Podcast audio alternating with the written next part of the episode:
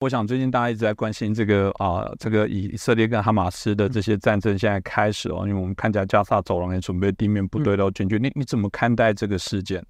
呃，我认为这个事件就是说，大家都说世界上这个现在有四个火药库，呃，一个呢是乌克兰，一个是中东，还有一个是朝鲜半岛，还有一个是台湾海峡。那么现在四个里面爆了两个，呃，那现现在我觉得就是说，从二零二二年开始。俄罗斯进攻乌乌克兰之后呢，其实其实呢就是一场世界大战，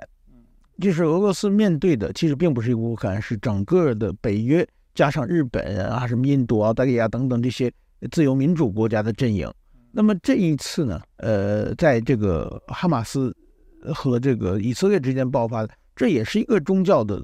冲突。这后面其实也牵扯着，就是说阿拉伯国家、伊斯兰国家。呃，等等，而且以色列后边是又站着美国，站着很多的这个自由民主的社会。就是说，怎么说呢？现在全世界的矛盾就是，这冲突，这四个火药库的所谓冲突，都是呃独裁对这个自由民主阵营的，也都是文明和野蛮的呃对对立。那么，所以说，我觉得这在这个大的场面来来说的话，就是全世界已经从这个。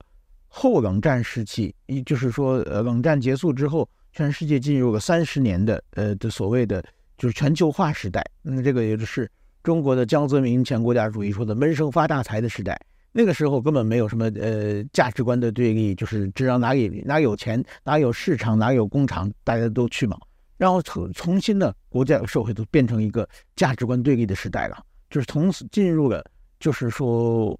新的冷战时期或者热战已经爆发了嘛？所以这点我觉得是一个世界形势的变化。那么在哈马斯和这个以色列之之之后呢？其实我认为都有中国的影子，在这个在在乌克这个俄罗斯后边和这个哈马斯后面，其实都有中国的影子。当然，直接支持哈马斯的可能是伊朗，可能是叙利亚，或者是这个黎巴嫩的真主党。但是说他们的后边其实有中国支持的。比如说，这次我们看到，呃，这个叙利亚的阿萨德总统在北中国杭州的亚运会专程跑来参加，嗯，然后呢，呃，跟习近平见面，这这个，然后回去之后，战争就爆发了。是，那我们看到俄乌战争也是，这个普普京到北京，然后也是也是个运动会吧，那是冬奥会，见完习近平回战争看。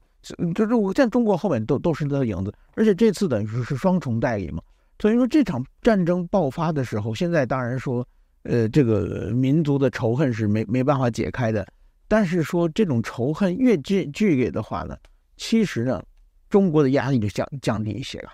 所以我觉得这个长期来说对对中对中国，我们看到中国，我在过去在中国当了很多年记者，呃，在两千零七年以后。我在北京的外交部的记者会上，当时世界内不停的发生各种各样恐怖袭击事件嘛，呃，过去还有什么伊斯兰国的事件嘛。那个时候，中国的外交部发言人每次发言都要谴责暴力嘛，嗯，依次开始，然后再再讲很多嘛。但是这一次，我们看到中国完全没有谴责暴力，完全没有谴责哈哈马斯，而且中国就是说，很明显，中国现在已经从那个当年的这个。